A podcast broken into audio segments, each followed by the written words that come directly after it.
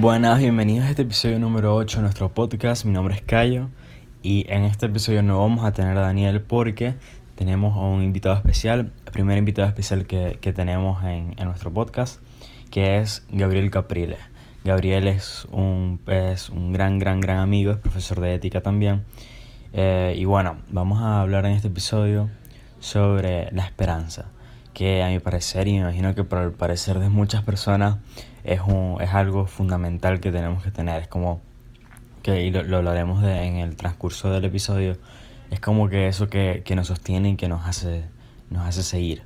Eso que tenemos que tener sí o sí para, para avanzar. Y bueno, Gabriel, cuéntanos, ¿cómo estás? Cayo, muy bien, ¿y tú? Mira, muchísimas gracias por la invitación. Yo creo que el tema, creo que el tema de la esperanza, bueno, es un tema muy importante, sobre todo cuando uno escucha por ahí que la esperanza es lo último que se pierde, ¿no? Cuando uno está en tiempos difíciles, que cree que, bueno, que todo es oscuro, la esperanza siempre es, es como una virtud que te hace esperar lo mejor, ¿no? Tener, tener como ilusión por el porvenir. Entonces, en esa ilusión por el porvenir, dicen algunos autores que es la juventud, que es la, es la virtud propia de la juventud. ¿no? Esto lo dice un, un autor uruguayo. Dice que lo propio de la juventud es que tiene esperanza y tiene entusiasmo. ¿no? Eso, es, eso es bastante interesante, ¿no? Cuando uno ve en la juventud que dicen que cuando ves un joven y dices que está el futuro del país, bueno, ves en él, este, ves el futuro. O sea, ¿por qué la esperanza es la virtud propia de la juventud? Porque el joven tiene poco pasado y tiene mucho futuro. Claro, es, o sea, como, es como en estos días le diferencia una, un alma vieja con un alma joven. Y la Ajá. diferencia es que el bueno, que el alma, el alma joven tiene, está siempre soñando, ¿no? O sea, siempre está pensando en lo que puede hacer. En cambio, el alma vieja ya tiene, siente que tiene más pasado que futuro y bueno, está ahí esperando estar cómodo ya. Sí, también este, una persona joven en edad puede portarse como, como un viejo, ¿no? Puede tener como poca ilusión por el futuro. Entonces, este, un joven que, que está aburrido, pero bueno, eso es un tema que, que ya hablaremos después. Hay una novela muy interesante que se llama El viejo y el mar. Este, entonces, bueno, esto es un anciano pescador que ya ha pasado toda su vida pescando y ha ido como perdiendo ilusión por la vida. Este, hay una parte donde, el, donde este personaje está durmiendo y el autor dice que cuando se dormía parecía que, estuviera muerto, porque lo único que tenía de vida eran sus ojos. Entonces, sus ojos se iluminaban cuando veían a un joven, ¿sabe? Hay otro personaje en la novela que es un joven que lo ayuda a él a pescar, o sea, que lo ilusiona con la pesca. Y bueno, este anciano no quiere, no sé, está pensando nada más en el pasado, es así como melancólico, dice como aquí ya se acabó todo, pero este joven, este, también con su amistad, busca al, como al anciano y le presenta nuevos horizontes. Le dice como, mira, no, todavía vamos a pescar, yo te ayudo, yo te acompaño. Entonces, claro, también, también es como, o sea, la juventud es esperanza si mira el futuro como con ojos de conquistador, ¿no? O sea, si, si no es nada más que propone un porvenir bonito, este, sino que va por él. O sea, que es como, como, mira, yo te abro el horizonte, en el caso de este joven al anciano, yo te el horizonte, vamos a, pero vamos a pescar, o sea, yo voy a trabajar por ese futuro. Entonces, el joven da esperanza cuando está siendo el mismo esperanza, o sea, cuando da motivo de esa esperanza, ¿no? Eso es muy interesante, que ahí viene la segunda parte, lo del entusiasmo. O sea, yo veo cosas grandes, pero al mismo tiempo las persigo. Entonces, eso también, bueno, y eso va ilusionando, va ilusionando a la sociedad. ¿Por qué Grecia fue tan grande? Porque tenía como mucha, mucha esperanza en su porvenir. Ellos estaban muy confiados de que iban a ser una gran civilización. Bueno, y más que esperanza, tenían como mucho entusiasmo. Era como una gente muy, muy lanzada, muy joven, este, y bueno, y esa, y esa versión de la esperanza humana, de mira, vamos a, vamos a esperar en el porvenir de la riqueza, del poder, de, de, no sé, de la cultura, se agranda todavía más cuando viene el cristianismo. Ok. Ok, porque, o sea, ¿qué pasa con el cristianismo y por qué, por qué la esperanza es una virtud teologal? Aquí, si tú tienes ideas también, me vas interrumpiendo. No, no, dale, dale. Pero, o sea, ¿por qué dicen que, porque es una virtud teologal, porque en, en Dios o sea, y específicamente en Cristo, encuentra como su, su base, su fundamento, ¿no? O sea, si, si lo propio de la esperanza es el, ese mucho futuro, es el porvenir, bueno, el cristianismo, cuando viene Cristo a la tierra y cuando muere por nosotros, claro, le abre el futuro eterno a toda la gente. Claro, es como... ¿Me entiendes? Es como... El pilar, lo que nos hace sentir seguros, por así decirlo. Sí, o sea, es como con Dios, Dios me afirma que con Él yo voy a existir para siempre. O sea, mi vida va a ser para siempre. Entonces, claro, es una esperanza que se abre a lo eterno. Porque, claro, o sea, ¿qué te puede una esperanza humana? Este, bueno, yo espero tener una buena casa, yo espero tener, pero claro, cuando obtienes esa casa, ya ahí se te acaba la esperanza. yo espero graduarme a la universidad y bueno, te gradúas a la universidad y ya esa esperanza se fue y bueno, la otra esperanza tendrías que, no sé, conseguir tal trabajo. Y así sucesivamente, no es una esperanza como que eh, plena, que siempre está ahí. Sí, y, y claro, y todas esas esperanzas son buenas, pero si tú las pones sobre el piso de la esperanza firme, de, bueno, del cristianismo, de, de, mira, si yo cuando me muera me voy para el cielo y esto va a ser, voy a ser feliz para siempre, bueno, todas esas pequeñas esperanzas van a agarrar sentido. Claro. O sea, va a ser, hay una película, bueno, la película es muy buena, pero ponen a Cristo y a los apóstoles así un poco, este, eh, no sé, como si estuviera medio rascado, porque los ponen demasiado felices y, los ponen así un poco extraños, pero es de, el personaje principal es un romano, un tribuno, que Poncio Pilato, después de que, después de que muere Cristo en la cruz, le dice que busque a los apóstoles, este, que los busque y que, y que, bueno, y que los arreste y les pregunte porque están diciendo que Cristo resucitó, ¿no? Entonces, este tribuno, cuando va buscando a los apóstoles, llega un momento, él había visto cómo estaba muriendo Cristo en la cruz, bueno, todo esto es una historia, es una historia ficticia, pero, pero hubiera podido ocurrir fácilmente en la realidad. Entonces, cuando encuentra a los apóstoles, se encuentra con Cristo, que en ese momento había aparecido, y claro, y este tribuno, en el momento en que lo ve, que dice, este tipo que yo vi muerto está vivo, su vida cambia por completo. O sea, cuando él se encuentra con Cristo, es como él dice en la película, mi vida nunca volvió a ser igual. O sea, porque ¿qué aspiraba antes? Él aspiraba a, la riqueza, él aspiraba al, poder, él aspiraba a la tranquilidad. Pero claro, cuando conoce a Cristo es como, como verlo. O sea, yo, este, o sea, encontré algo que es para siempre. Claro. No sé si... Algo que llena en definitiva. Entonces, claro, ¿qué, ¿qué, es lo interesante de todo esto? O sea, lo que hace, lo que hace Dios con nosotros cuando manda a su Hijo a la tierra, o sea, te lo digo porque como es una virtud teologal, este, o sea, fuera del, bueno, ahorita lo vamos a ver cuando hablemos del infierno, ¿no? Pero fuera de Dios, esta virtud no tiene, este, no sé, o sea, no, no se ve como en su plenitud, ¿no? Pero entonces, ¿qué sucede? O sea, Cristo o lo que hace Dios con nosotros es que a cada uno de nosotros nos afirma nuestra existencia. ¿No? Cuando nos llama por nuestro nombre, o sea, cuando este tribuno romano, que había estado teniendo otra vida totalmente eh, separada de los judíos y tenía, no sé, tenía otras aspiraciones, lo que sea, se encuentra con Jesucristo como un amigo que le interpela a él, Jesucristo le dice, qué bueno es que, es que tú existas. O sea, que eso es el amor, ¿no? Que eso es lo que hace cuando una persona ama a otra, lo que hace es afirmar su existencia. O sea, que le dice qué maravilloso que existas. O sea, si tú no, si tú no existes, yo me muero. ¿No? Y bueno, algo así sucede con Cristo. Bueno, algo, bueno, sí, yo diría que lo mismo sucede con Cristo y con nosotros. Entonces, claro, te afirma la existencia, pero te dice qué maravilloso que tú existas para siempre.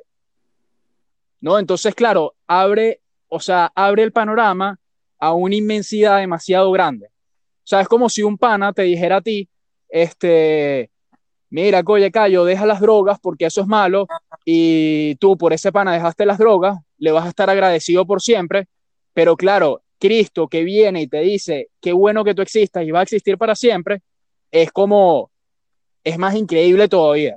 O sea, ¿no? totalmente.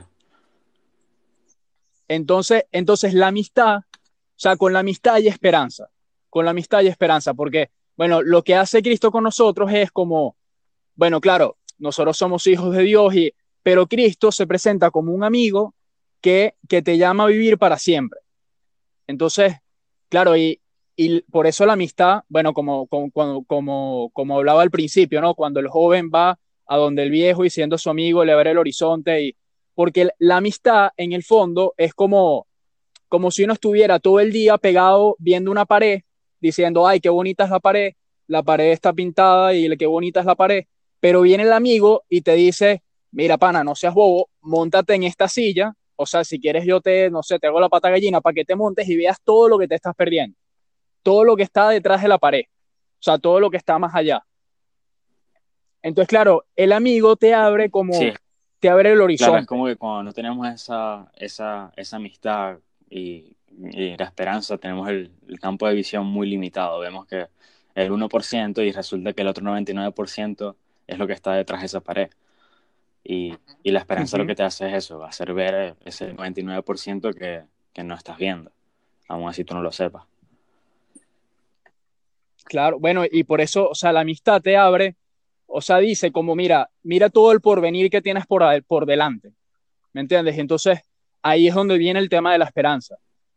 Donde uno dice, oye, esta persona que me ha mostrado la vida, o sea, que me ha ayudado a ver más allá de la pared, me ha mostrado todo el futuro que yo tengo por delante.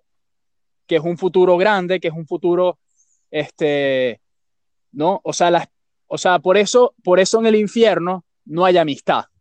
O sea, este, este es un tema muy duro, ¿no? Este, bueno, y ahorita la amistad, ya vuelvo al tema del infierno, pero ahorita la amistad está como desprestigiada y hay muy poca gente que tiene, em, o sea, verdaderos amigos, ¿no? Gente que abre el horizonte. Hay una, hay una novela muy buena que se llama La elegancia del erizo, donde una niñita de 12 años dice que cuando llega a los 13, ella se va a suicidar. Se va a suicidar porque ve a los mayores y ve que la vida no tiene sentido.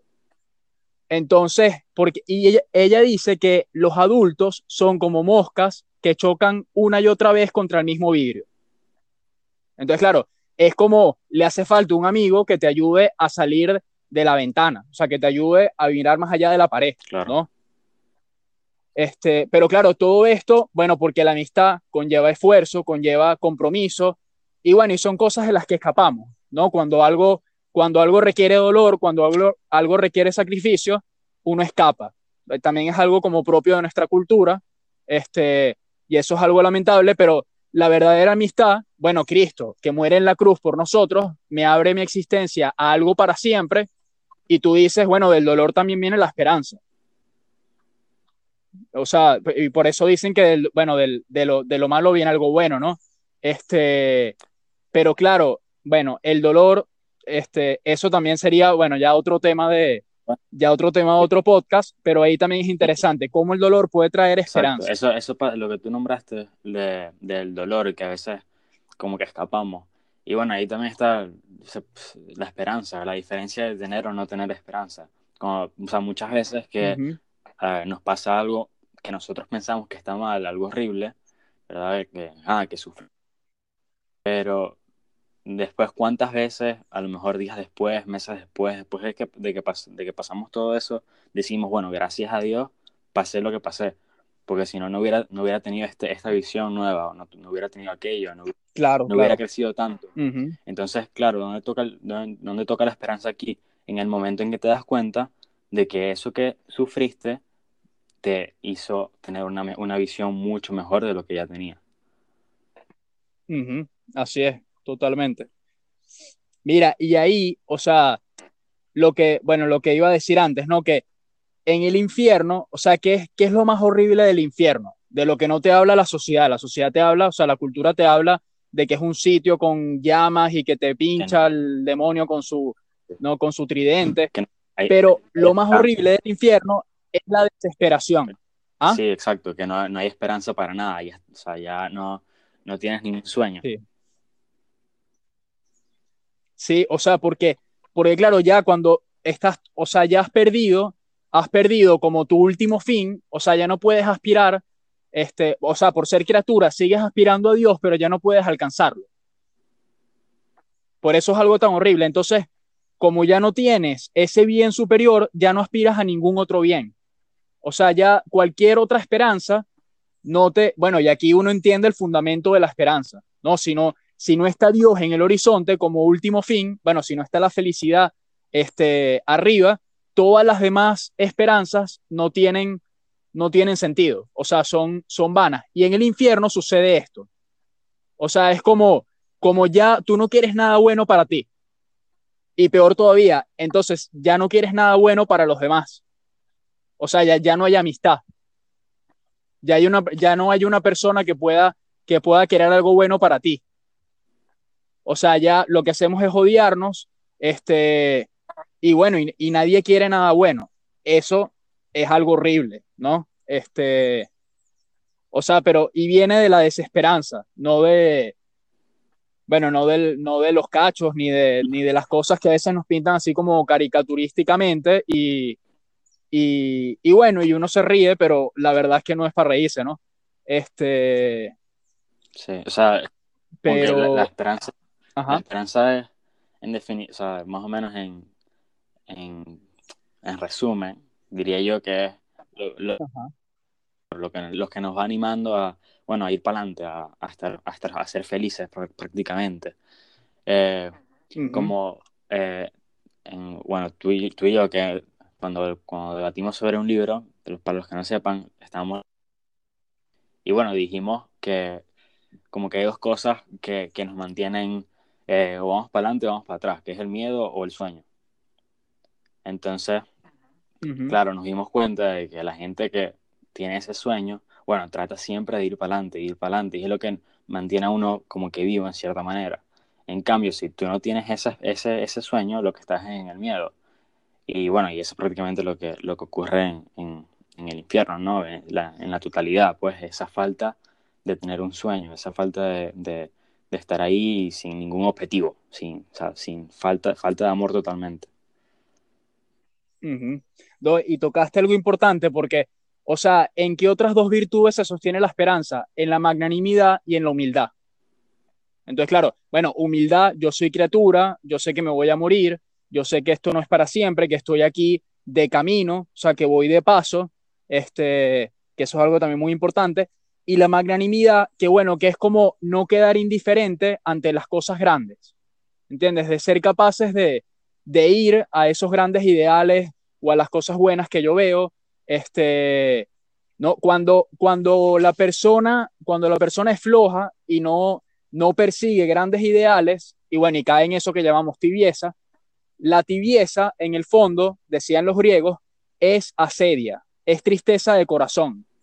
O sea, es una tristeza por yo no ser capaz de vivir de acuerdo a mis ideales, a lo que yo creo. O sea, cuando una persona está todo el día viendo eh, Netflix tirado en su cama y no es, no es capaz de hacer más nada, o sea, esa persona no tiene tibieza, lo que tiene es tristeza de corazón. esto, aquí, esto aquí es muy fuerte.